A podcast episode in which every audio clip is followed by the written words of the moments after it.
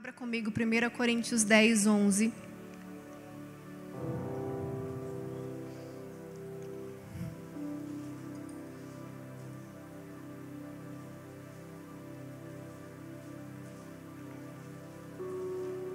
Então, assim, né, gente? Estamos bem, mas o cérebro está com a oxigenação tanto quanto baixa, dormindo pouco. Então, como eu pedi, paciência e vamos lá que o Senhor nos ajude, amém? É com Ele, vamos lá. 1 Coríntios 10, 11 diz: Essas coisas aconteceram a eles como exemplos e foram escritas como advertência para nós, sobre quem tem chegado o fim dos tempos. Repita comigo: advertência. A Bíblia nos instrui a olharmos para o povo de Israel, para o seu povo, e aprendemos com ele. Em toda a Escritura você vai ver o Senhor dando livramento, dando direção, dando exortação a um povo que, se a gente pudesse definir, claramente era um povo de coração obstinado, um povo rebelde, não é mesmo?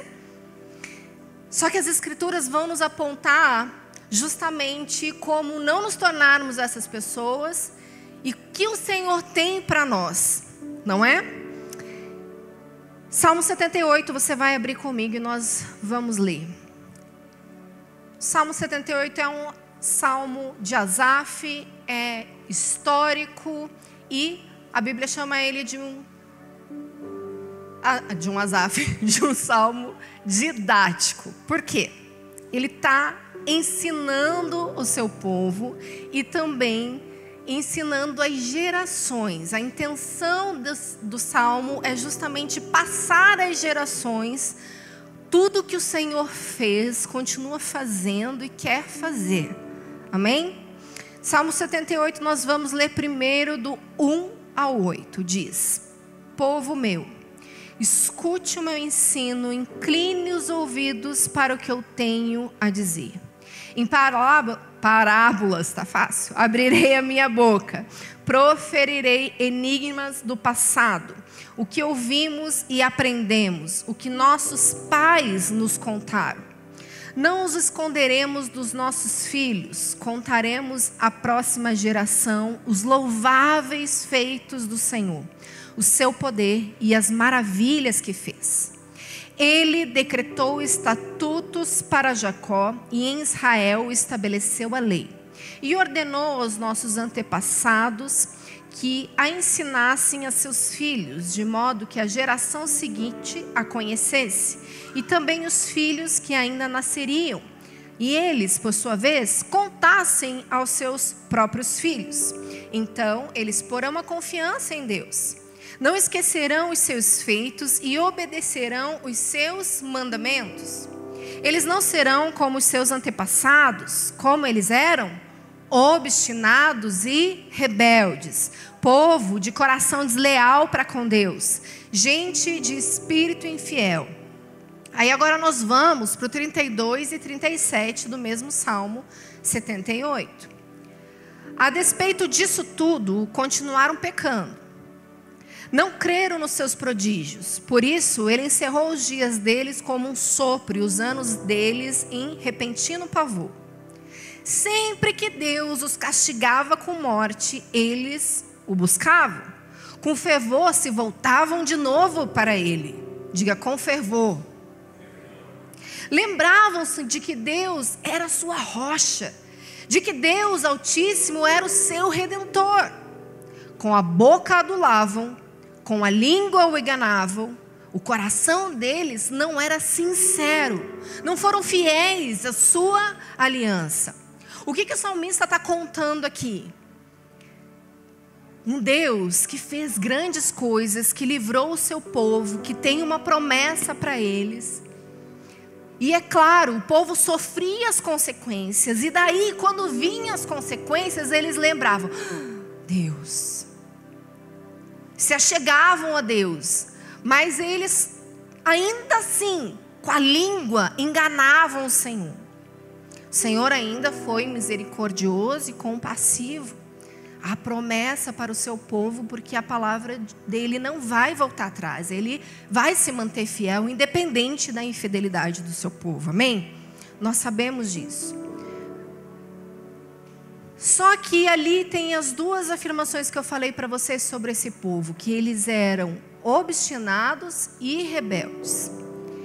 Apesar da obstinação falar sim também de uma rebeldia, elas são palavras distintas. A rebeldia é uma desobediência ao decreto, ao princípio, à lei do Senhor. A rebeldia é decidir não obedecer, certo? É a desobediência deliberada. E a obstinação fala de uma dura cerviz. Fala em querer fazer do seu próprio jeito. Ali a palavra significa insubordinado, que não se pode domar. Tem a ver com a dureza, tem a ver com inflexibilidade. Essa é a obstinação do coração ser inflexível, querer fazer do seu próprio jeito. Então eu posso desobedecer ao Senhor e ainda assim ser obstinada. Você pode me aconselhar, você pode me orientar e ainda assim eu quero fazer as coisas do meu jeito. Não é verdade? Então, rebeldia e coração obstinado são coisas diferentes. Agora a gente vai olhar para a história de Saul e a história do povo de Judá. Abre comigo 1 Samuel 15, 22 a 23. 22. Hoje é dia de você se divertir, viu?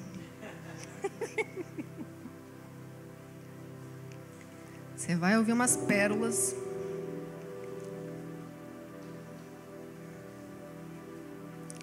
1 Samuel 15, 22 a 23.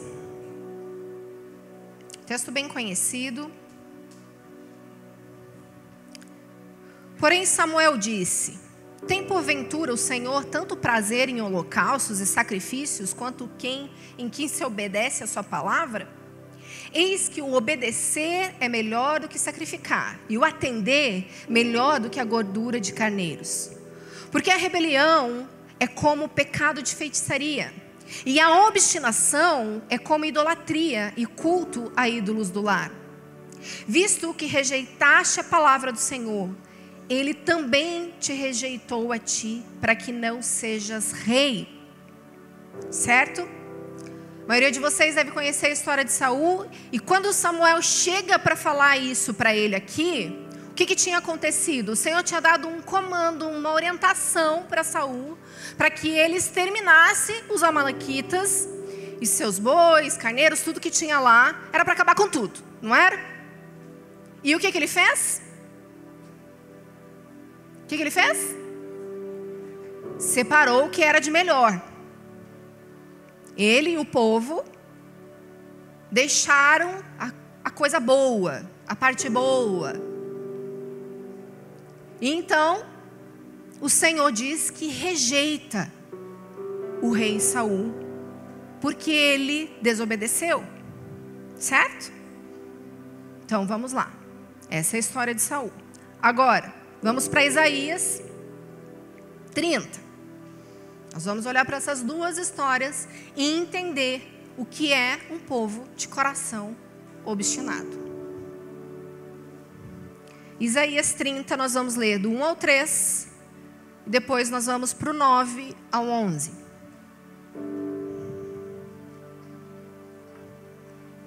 Ai dos filhos obstinados, declara o Senhor, que executam planos que não são meus, fazem acordo sem a minha aprovação, para juntar pecado sobre pecado, que descem ao Egito sem me consultar, para buscar proteção no poder do Faraó e refúgio na sombra do Egito.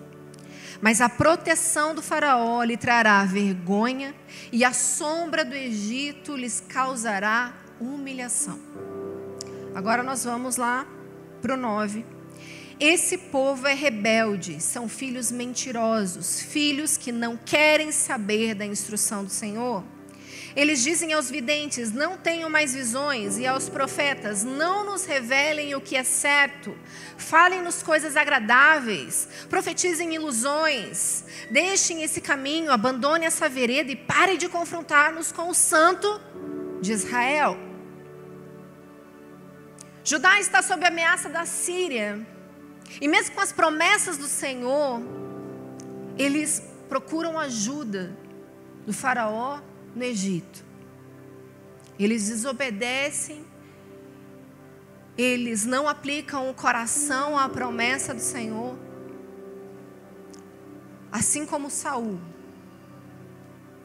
Não obedecem integralmente, não é? E a verdade, queridos, que tanto esse povo quanto Saul, muitas vezes, mostram o coração da igreja de Jesus. Nós podemos sim ser um povo igualmente obstinado. Nós podemos sim ser igualmente um povo rebelde. E nós devemos olhar, como 1 Coríntios nos alertou e falou, precisa olhar para a história, está ali de exemplo, para mostrar o que não fazer, como seu coração deve ser. Porque o Senhor está nos apontando um caminho, o Senhor está nos dando direção, Ele tem uma vontade para nós, aquela que é boa, perfeita e agradável, que você anseia por ela, amém? Você quer viver a vontade do Senhor, você quer ouvi-lo, você quer saber o que Ele tem para você, o seu trabalho, para a sua família. Você anseia pela bondade do Senhor, não é mesmo? Você anseia em ver os planos dele completos na sua casa, na sua história, no seu chamado. Você quer ouvir. Só que a linha é muito tênue quando nós nos inclinamos aos nossos desejos, aos nossos interesses. E começamos a negligenciar as ordens explícitas do Senhor. Começamos a negligenciar a instrução clara do Senhor. Seja em questões elementares, sobre a sua vida devocional, seu compromisso com a igreja do Senhor Jesus, a entrega das suas ofertas, dos seus dízimos. Você pode começar a negligenciar em pequenas concessões. Isso fala de uma obstinação do coração. Nós estamos mais interessados em nós mesmos do que agradar ao Senhor. E às vezes podemos ser bem intencionados. Às vezes podemos aparentar oferecer algo bom, excelente ao Senhor, melhor a Ele. Pode não ser aparentemente lícito, porém, pode não ser a vontade do Senhor. Não era o discurso de Saul? Mas eu separei a melhor parte para oferecer sacrifício ao Senhor. A minha intenção era boa, eu queria agradar. Mas a verdade, queridos, que a obediência parcial nada mais é do que uma desobediência integral para o Senhor. Ele rejeita completamente. Ele desaprova Saul. E isso deve nos servir de alerta. Você crê nisso? Agora, quem são os filhos obstinados quando nós lemos esses textos? Tanto de Isaías quanto de Samuel. Eles têm características. Homens e mulheres de corações obstinados estão executando os seus próprios planos. Estão seguindo a sua vida. Não estão ouvindo a instrução do Senhor. para constituir sua família, para o seu trabalho. Eles estão obstinados em ter e fazer nessa terra. O problema disso é a sutileza.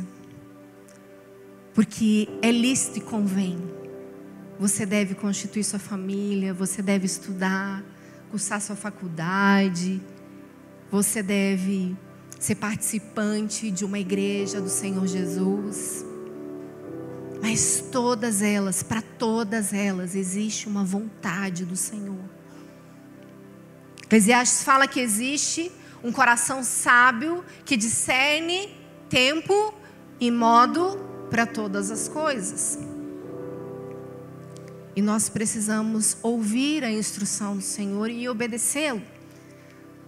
Porque obedecer é mais que importante, é prova de amor. Não é? Aquele que me ama, me obedece. Mas aqueles de coração obstinado estão executando seus próprios planos. Eles não consultam o Espírito de Deus. Eles buscam em Egito no Faraó, buscam muitas vezes ou no seu passado, ou em outros lugares, e nós podemos chamar inclusive de estratégias humanas sobre cura interior, gestão de pessoas, coachings, estão buscando lá no Egito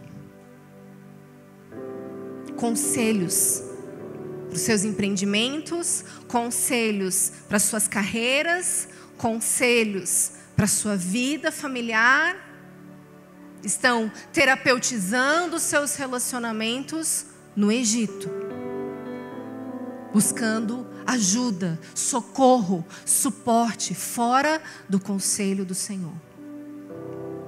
Eu não estou falando que fazer terapia, buscar ajuda, ouvir conselhos é errado.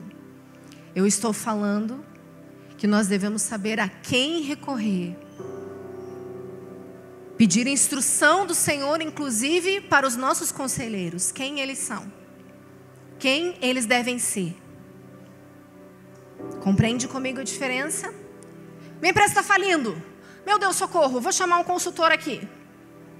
Um consultor que não teme o Senhor, um consultor que está olhando estratégias meramente humanas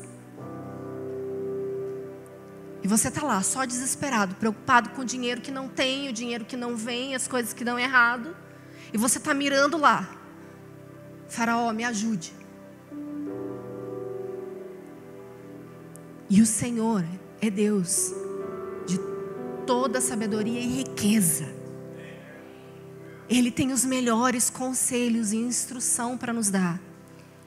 E Ele vai usar sim seus filhos, homens e mulheres capacitados também, mas ouça a instrução, inclusive aonde você vai procurar esse conselho, aonde você vai acessar informações, ajudas necessárias.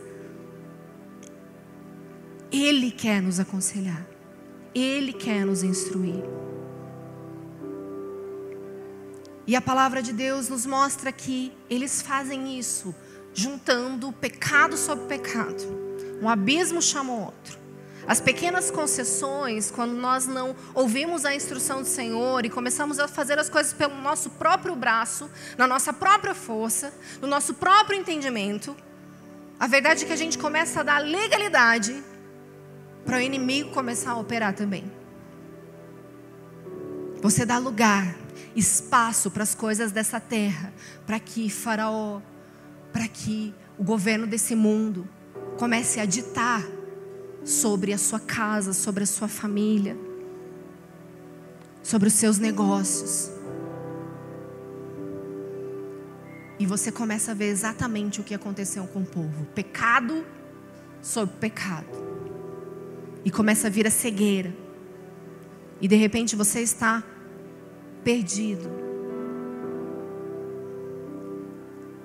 Já começa a negligenciar negligenciar imposto, negligenciar com a verdade, abrir concessões,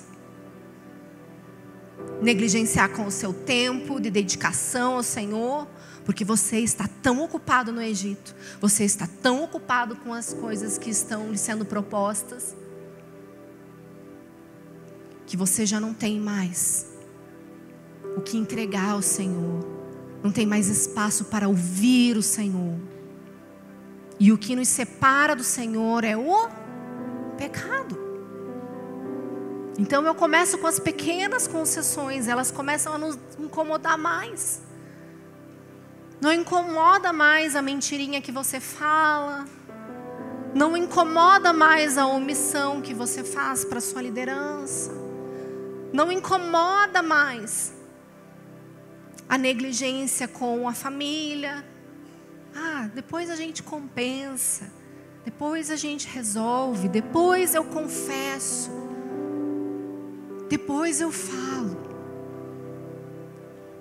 Não é? e vai permeando, tomando a sua vitalidade, vai te consumindo. O pecado nos consome, o pecado nos paralisa.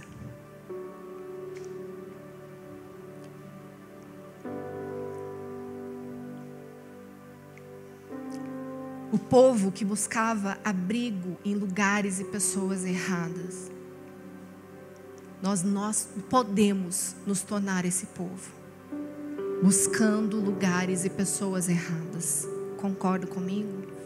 Isso é um coração obstinado, que quer as suas soluções, que quer resolver as suas questões, mas não está mais ouvindo com clareza sobre a vontade do Senhor.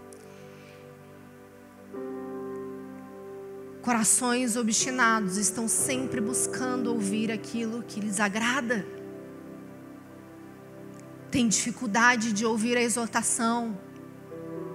Tem dificuldade de ouvir o conselho. Rejeitam até profecias que corrigem, que apontam, que mostram a verdade. Corações obstinados resistem ao Santo de Israel, resistem a uma palavra dura. Corações obstinados querem ouvir somente aquilo que lhes agrada. Você já ouviu essas pessoas que estão sempre procurando conselhos? Eu lembro que eu tinha uma amada que ela estava tendo uma situação familiar e ela começava a sentar com várias líderes. Eu lembro que começou num retiro que acontecia só com mulheres na outra igreja. E eu comecei a observar o movimento dela, porque ali naquele retiro reunia várias pastoras, várias líderes, e ela tinha uma situação que ela já havia compartilhado comigo. Quando eu vi ela estar tá sentada com uma falando, com outra falando a mesma coisa, com outra pastora, e eu fiquei me perguntando: por que, que ela está arrecadando conselhos? Será que de verdade ela está querendo a multidão de conselheiros onde há sabedoria? Porque havia questões ali que ela trazia que precisava de correção da parte dela. E eu percebi que quando eu falei com ela, ela não gostou do que ouviu. Ela não gostou quando eu disse: você vai precisar voltar e pedir perdão. Você está fazendo isso errado. O caminho do conserto é aqui. Mas ela tinha um forte senso de justiça. Falava, mas fizeram isso comigo, não é justo. Eu falei, ok, isso não te dá o direito de errar com ninguém. E ela buscava então conselhos que lhe fossem agradáveis que realmente dissessem que ela estava certa, que era nobre o que ela estava sentindo e a forma que ela estava reagindo. Ela queria abraçar alguém que colocasse ela no colo e dissesse: coitada, vai ficar tudo bem.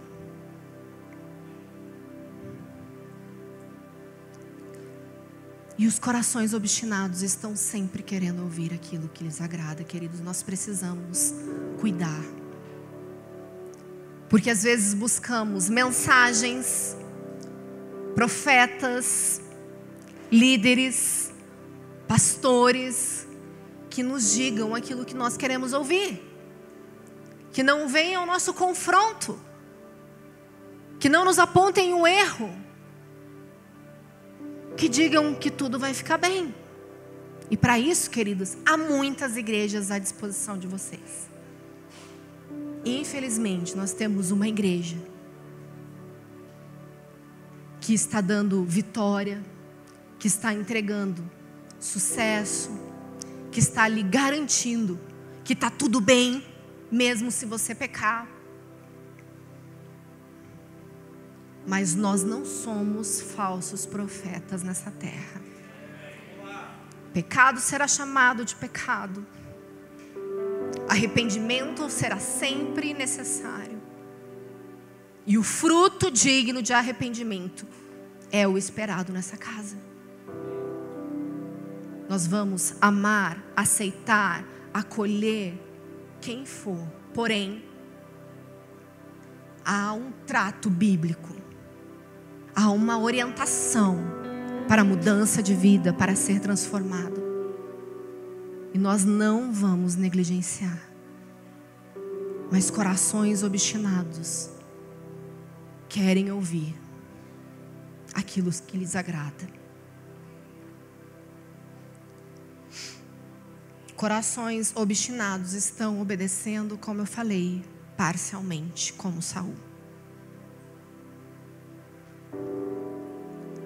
A obediência parcial, queridos, é um dos maiores riscos que nós sofremos nessa terra, sabe por quê?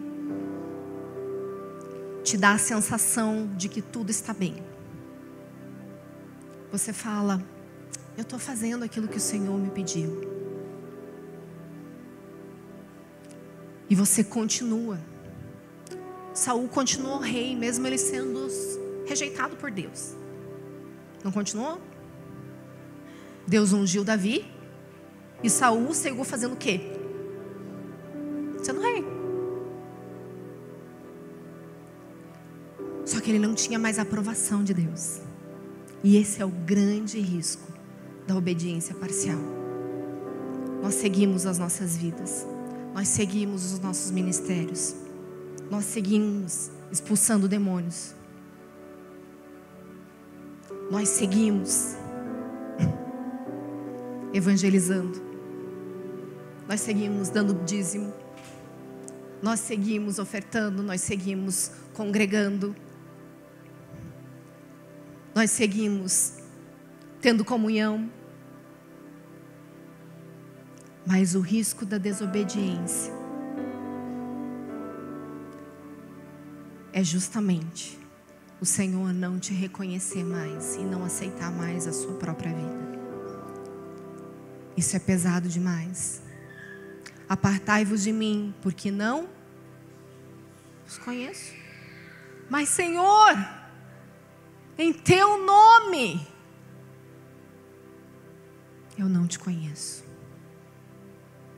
Você me obedeceu parcialmente. Você me desobedeceu deliberadamente.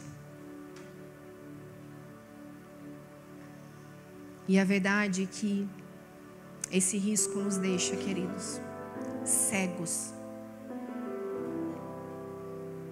E nós não podemos, nós não podemos ir por esse caminho de obediência parcial. Porque nós começamos a nos tornar homens e mulheres perseguidores de homens e mulheres de Deus, sabia? Saul se tornou um perseguidor de Davi. E existem homens e mulheres que, em nome de Deus, estão rejeitando e falando mal de outros ministérios. Saús têm sido levantados, infelizmente, para perseguir homens e mulheres nessa terra. Infelizmente, a gente vê esse ambiente no meio da igreja de competição, de inveja, de ciúmes. É isso que Saul fez. Ele teve inveja de Davi.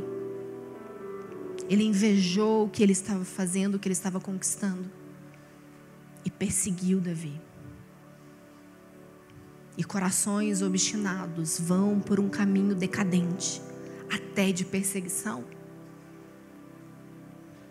Rejeita o conselho, reprova o conselheiro, rejeita o ministério, reprova o ministro. Oh, queridos, que dureza é ver a igreja de Jesus nessa condição. Quantas vezes ouvimos coisas da boca de homens e mulheres que sempre consideramos de Deus. Ouvimos coisas absurdas. Já debocharam de nós. Já tiraram sarro da nossa adoração. Já chamaram de. Como é que é? Esquizofrenia coletiva. Sabia? Já desprezaram a adoração. Verdadeiros micais no meio da igreja. Tiraram sarro da nossa adoração. Questionaram a nossa adoração. Eu lembro de um pastor que viu o Farley deitado no chão. Depois ele levantou e foi no banheiro. Normal, né? Afinal de contas, continuamos sendo espírito, alma e corpo. Temos necessidades, não é mesmo? Pois você acredita que este homem que viu Farley levantar e ir ao banheiro falou: Nossa, mas que rápido, né? Ele achou o quê? Que devia ficar estendido aqui a noite toda, aos pés do reverendo que estava pregando. Nossa, sabe aquele tom de desprezo? Será que era de verdade mesmo? Estava aqui no chão agora mesmo, de repente levantou e foi embora. Sabe? Corações obstinados começam a perseguir, começam a questionar, começam a criticar o trabalho dos outros. E sabe, queridos, nós somos uma igreja levantada nessa cidade, eu creio, para trazer essa advertência sobre como a igreja de Jesus se perdeu de fato. Como nós negligenciamos muitas coisas como igreja do Senhor Jesus. E isso é um trabalho árduo, porque nós seremos perseguidos por isso. Mas está tudo bem. Enquanto nós permanecemos humildes, quebrantados, dizendo: Não somos nós, mas o Senhor. Enquanto nós nos mantivermos fiéis à ordem do Senhor, à instrução dele para essa casa, na obediência, que não importa se vão reclamar de uma hora de louvor ou não, se nós nos mantivermos fiéis, nós seremos aceitos e reconhecidos por Ele, amém? Mas você conseguiu perceber a decadência desse coração obstinado? Um povo que queria as bênçãos, queria o favor, que quando precisava clamava, que quando tinha necessidade batia o desespero, adorava, mas enganava o Senhor com seus lábios. Logo voltavam às velhas práticas. E nós não podemos ser essas pessoas, queridos. Nós não podemos ir por esse caminho que não executa os planos, a vontade do Senhor, que não ouve o conselho do Espírito para as pequenas ou grandes decisões, porque isso vai endurecendo nosso coração, vai acrescentando pecado sobre pecado, um abismo chamando o outro, vai nos trazendo uma cegueira completa. E nós estamos ouvindo de homens e mulheres que não foi escolha do Senhor para que nós ouvíssemos, que não era lugar que o Senhor queria que nós estivéssemos, que não era a liderança, a voz que ele queria que nós ouvíssemos. E o coração obstinado, então, começa a olhar para o outro, começa a ter ciúmes do outro, inveja do outro. E infelizmente nós temos uma igreja com corações cheios de obstinação, buscando seus próprios interesses de dura serviço, querendo buscar o seu próprio reino querendo fazer a sua própria vontade. E fazendo isso como se para o Senhor fosse. Entregando o melhor como se para o Senhor fosse. E nós podemos sim ser adoradores de corações aqui obstinados, ou performar com corações obstinados. Nós podemos fazer uma hora de adoração com coração obstinado. Nós podemos cantar, pular, dançar com coração obstinado. Mas, Senhor, eu estou te entregando o meu melhor, a minha dança, te entregando todo o meu fôlego, tudo que eu tenho, com coração obstinado. Coração obstinado porque está fazendo a sua própria vontade todos os dias. Sai daqui não buscando o conselho do Senhor. Sai daqui não submetendo aos processos de Deus na sua vida. Não aceitando o deserto, reclamando do maná. Não suportando mais as mesmas coisas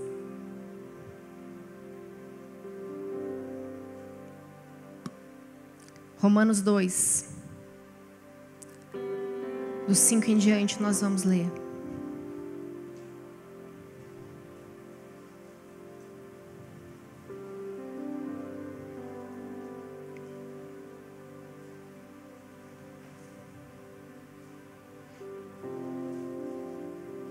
Contudo, por causa da sua teimosia e do seu coração obstinado, você está acumulando ira contra você mesmo para o dia da ira de Deus, quando se revelará o seu justo julgamento. Deus retribuirá a cada um conforme o seu procedimento. Ele dará vida eterna aos que, persistindo em fazer o bem, buscam glória, honra e imortalidade. Mas haverá ira e indignação para os que são egoístas que rejeitam a verdade e seguem a injustiça. Haverá tribulação e angústia para todo ser humano que pratica o mal, primeiro para o judeu, depois para o grego, mas a glória, a honra e paz a todo que pratica o bem. Você crê nisso?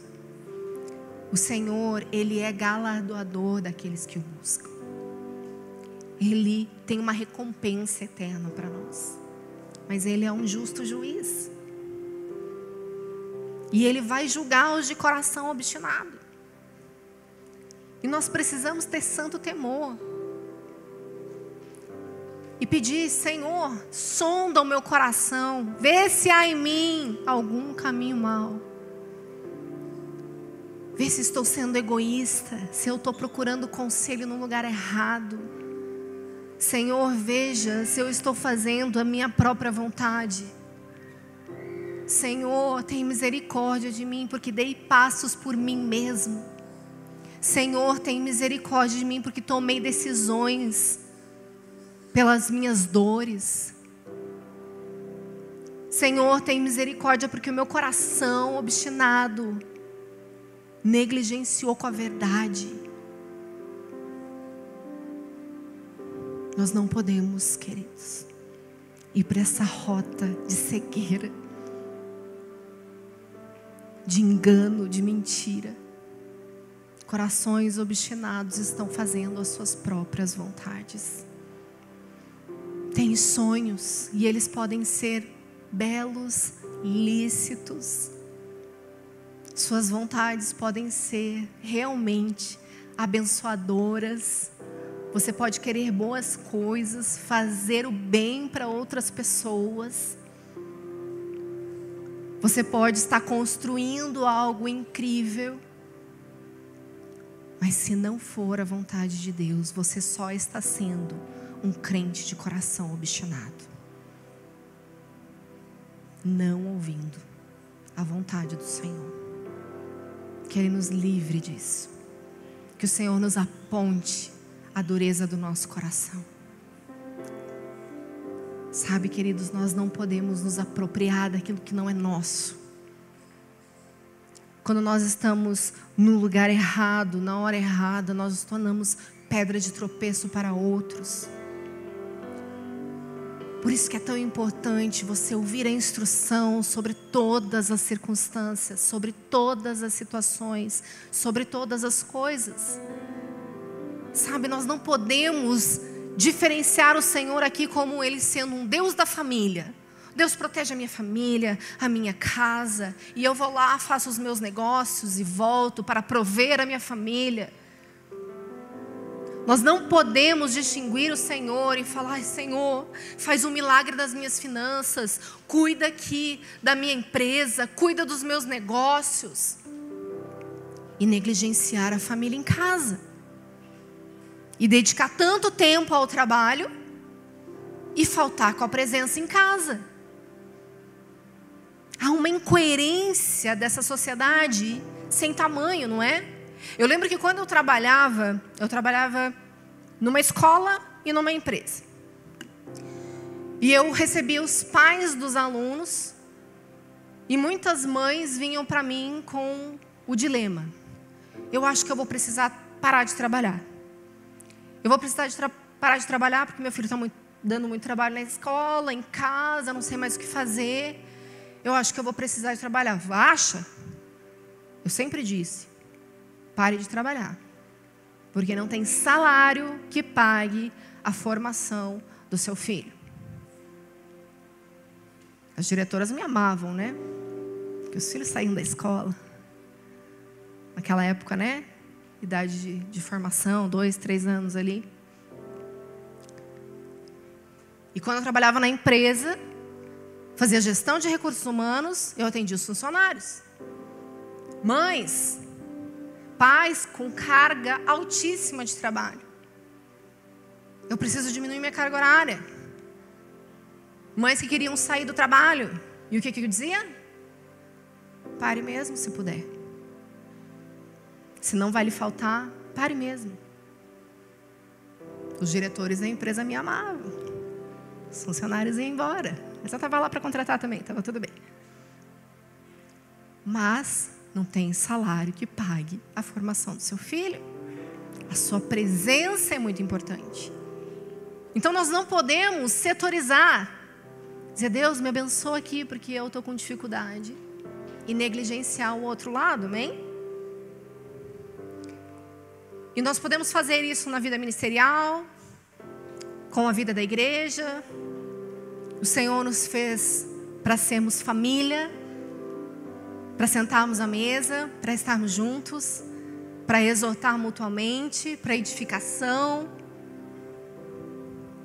E eu não posso ser o crente que frequenta a igreja, porque isso também é negligenciar com aquilo que o Senhor espera de nós. Para eu ser igreja, eu tenho que me relacionar. Eu preciso ter tempo com as pessoas, eu preciso me expor, eu preciso dar lugar à mesa. Eu preciso chamar as pessoas para estar na minha mesa. Não é? Isso é ser igreja. Então percebe como é fácil nós estarmos aqui reunidos, adorando, louvando, mas negligenciando em pequenas concessões pequenas mentirinhas, pequenos roubos, deixando de entregar o seu dízimo. Não é? Isso é roubar o Senhor, aquilo que é dele. O dízimo é de quem? É de quem o dízimo? Estão com medo? É do Senhor. Tudo é dele. E ele pede que a gente entregue a décima parte. Só isso. Quando nós deixamos, nós retemos aquilo que é dele. Isso fala de um coração obstinado, que não vai flexibilizar, ceder, obedecer, mas vai resistir e fazer do seu próprio jeito. Fazer a sua própria vontade. Fora os aspectos pessoais que o Senhor tem para a sua vida, não é? A obediência nos mínimos detalhes das suas decisões, maiores ou menores, precisam agradar o Senhor. Porque a obediência parcial vai ser uma desobediência integral e nós podemos ser rejeitados pelo Senhor lá na frente. Vocês estão comigo? Pesado, né? Mas Jesus pesa em nós primeiro. Jesus passa por mim. Jesus fala sobre o meu coração obstinado. E ele me alerta para dizer: filha, não é do seu jeito. Não é no seu tempo. Lembra que sou eu. É a minha vontade. Não acha que eu estou entregando uma bomba e saindo correndo.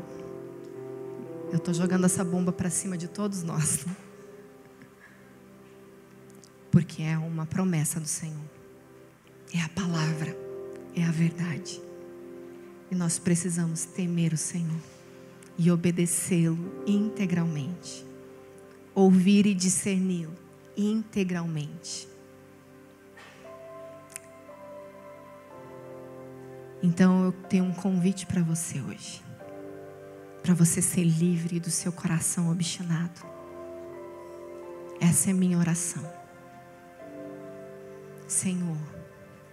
Para nós, como crentes, aqueles que estão caminhando com o Senhor há mais tempo, é tão fácil discernir a rebeldia, é tão fácil sairmos da rebeldia, mas muitas vezes, queridos, nós estamos cumprindo um princípio com um coração obstinado.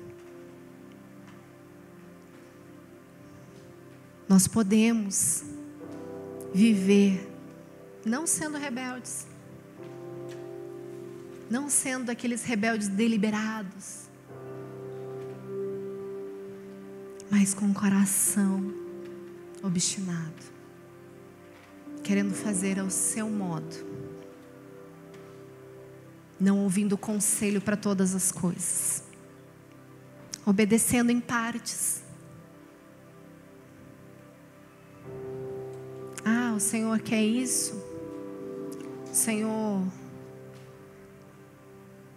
Ô, gente, a nossa transição ensina muito sobre isso, viu? Nós recebemos muitas propostas. Quando o Senhor nos pediu para largar tudo.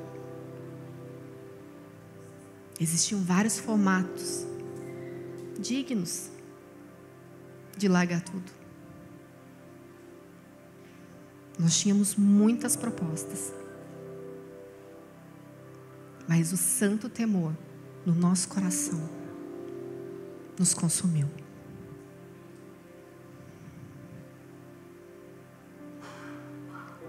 Foi necessário abrir mão de tudo. Nos custou tudo. Vocês sabem disso.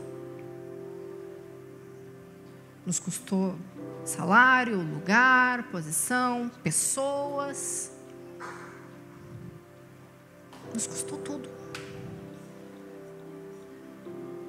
Mas ou nós inclinávamos nosso coração à obediência completa, ou o Senhor nos rejeitaria até aqui. Isso para mim é pesado demais. Pensar que o Senhor pode me rejeitar, mesmo eu estando fazendo a coisa certa, mesmo fazendo algo que é bom.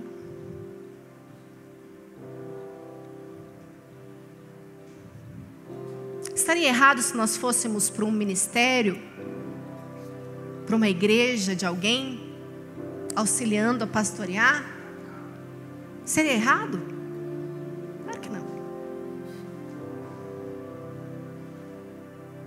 Eu estaria lá, cumprindo meu propósito, meu chamado, cooperando com outros, abençoando outros.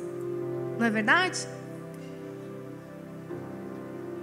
A igreja poderia me abençoar e eu usufruir também de todos os benefícios de ser auxiliar. Eu sempre amei auxiliar. Eu sempre me vi neste lugar de auxiliar pastores. Mas Jesus disse: não. Não é sobre pastorear, auxiliar em outra igreja. É sobre sair, deixar, liderar esta igreja. Compreenderam? Nosso coração não pode ser obstinado e hoje nós vamos orar pedindo para o Espírito Santo mostrar a obstinação do nosso coração. Então abaixe sua cabeça e feche seus olhos.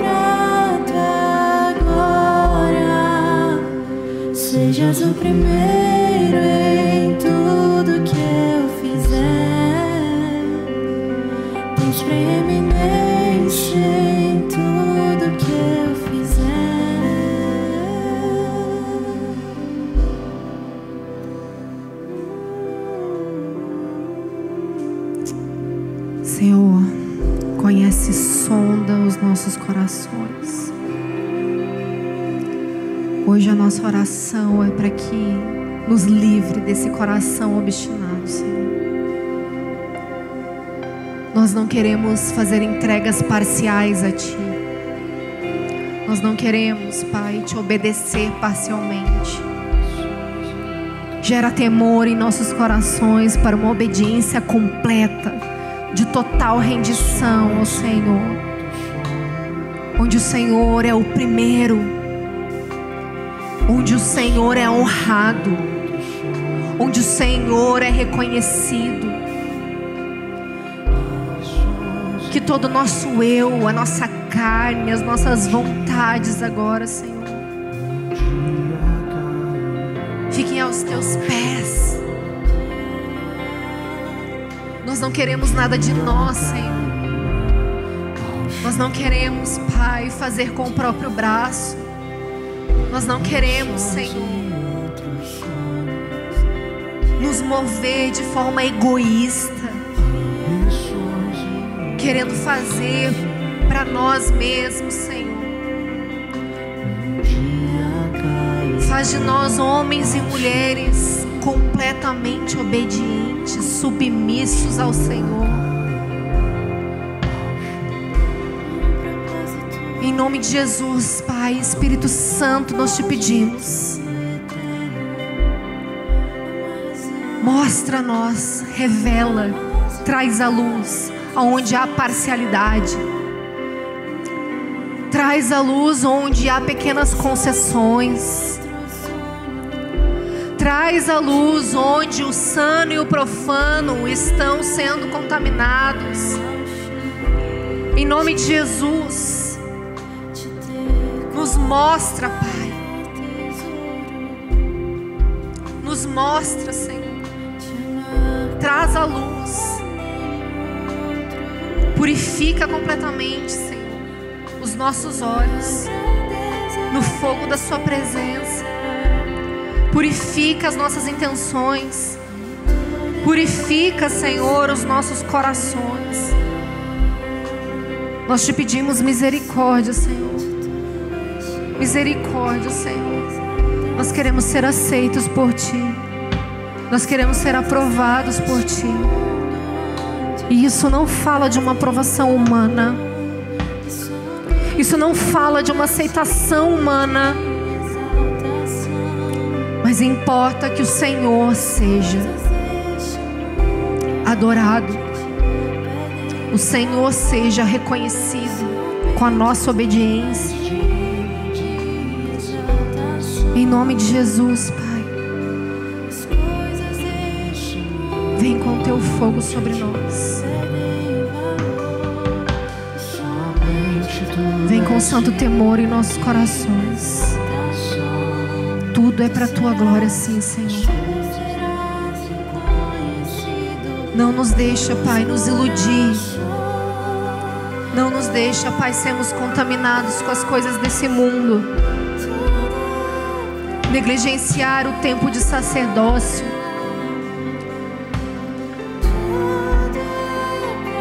Negligenciar a nossa entrega e devoção, Senhor.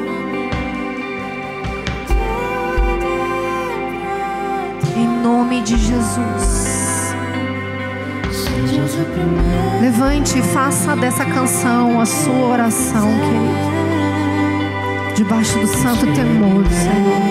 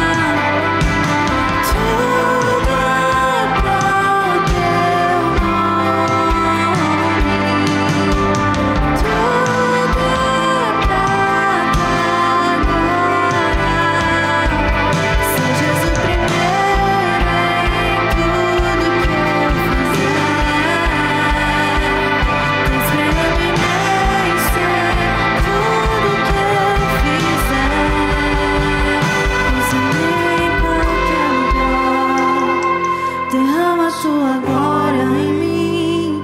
Servirei